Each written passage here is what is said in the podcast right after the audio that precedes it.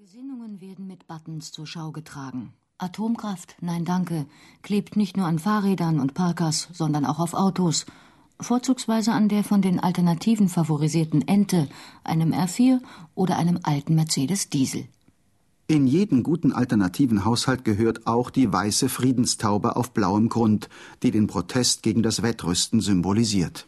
In der Sowjetunion ist es jetzt einzugehen auf das Verhandlungsangebot für äh, die Verhandlung der Mittelstreckenwaffen. Wir wünschen Gleichgewicht auf einem möglichst niedrigen Niveau der Rüstungen. Diese, das liegt an der Sowjetunion, ob sie hierzu einen Beitrag liefert. Da gilt das Wort des Bundeskanzlers, dass die Nachrüstung umso geringer sein kann, je mehr man konkrete Fortschritte erzielt. Aber dann muss die Sowjetunion auch zu Verhandlungen bereit sein. Meint Außenminister Hans-Dietrich Genscher im Januar 1980. Wenige Wochen zuvor hat das westliche Militärbündnis den NATO-Doppelbeschluss unterschrieben. Mit ihm stimmt sie der Stationierung von Pershing-2-Raketen und Marschflugkörpern in Europa zu, bietet aber gleichzeitig den Warschauer Paktstaaten Abrüstungsverhandlungen an. Auf rund 40.000 Mann wird die Stärke der Invasionstruppen geschätzt. Und militärische Verbände in etwa gleicher Stärke sollen an der russisch-afghanischen Grenze zusammengezogen sein. Wenige Tage nach dem NATO-Doppelbeschluss, am 26. Dezember 1979, sind sowjetische Truppen in Afghanistan einmarschiert. Der afghanische Ministerpräsident Babra Karmal deklariert dies als brüderliche Hilfe. Doch längst nicht alle sind mit dieser Hilfe einverstanden.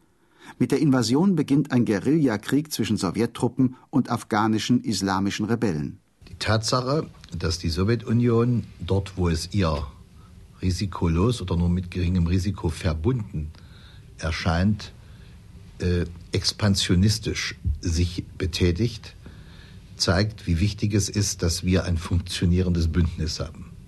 Und das zeigt auch, wie wichtig es ist, dass die Bundesrepublik Deutschland mit der Bundeswehr in diesem Bündnis einen wichtigen Anteil leistet. Und ich glaube, die Bürger unseres Landes müssen gerade in diesen Tagen wissen, dass unsere Sicherheit beruht auf diesem Bündnis. Im Februar 1980 feierten Ost und West noch gemeinsam die Olympischen Winterspiele im amerikanischen Lake Placid, wo UdSSR und DDR die meisten Medaillen gewinnen. Doch im Sommer boykottieren insgesamt 50 Nationen die Olympischen Sommerspiele in Moskau, darunter die USA und die Bundesrepublik. Olympische Spiele können nicht isoliert vom Weltgeschehen betrachtet werden.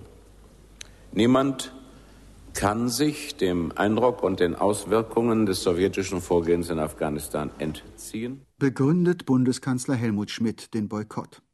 Es ist eine herbe Enttäuschung für viele westliche Athleten.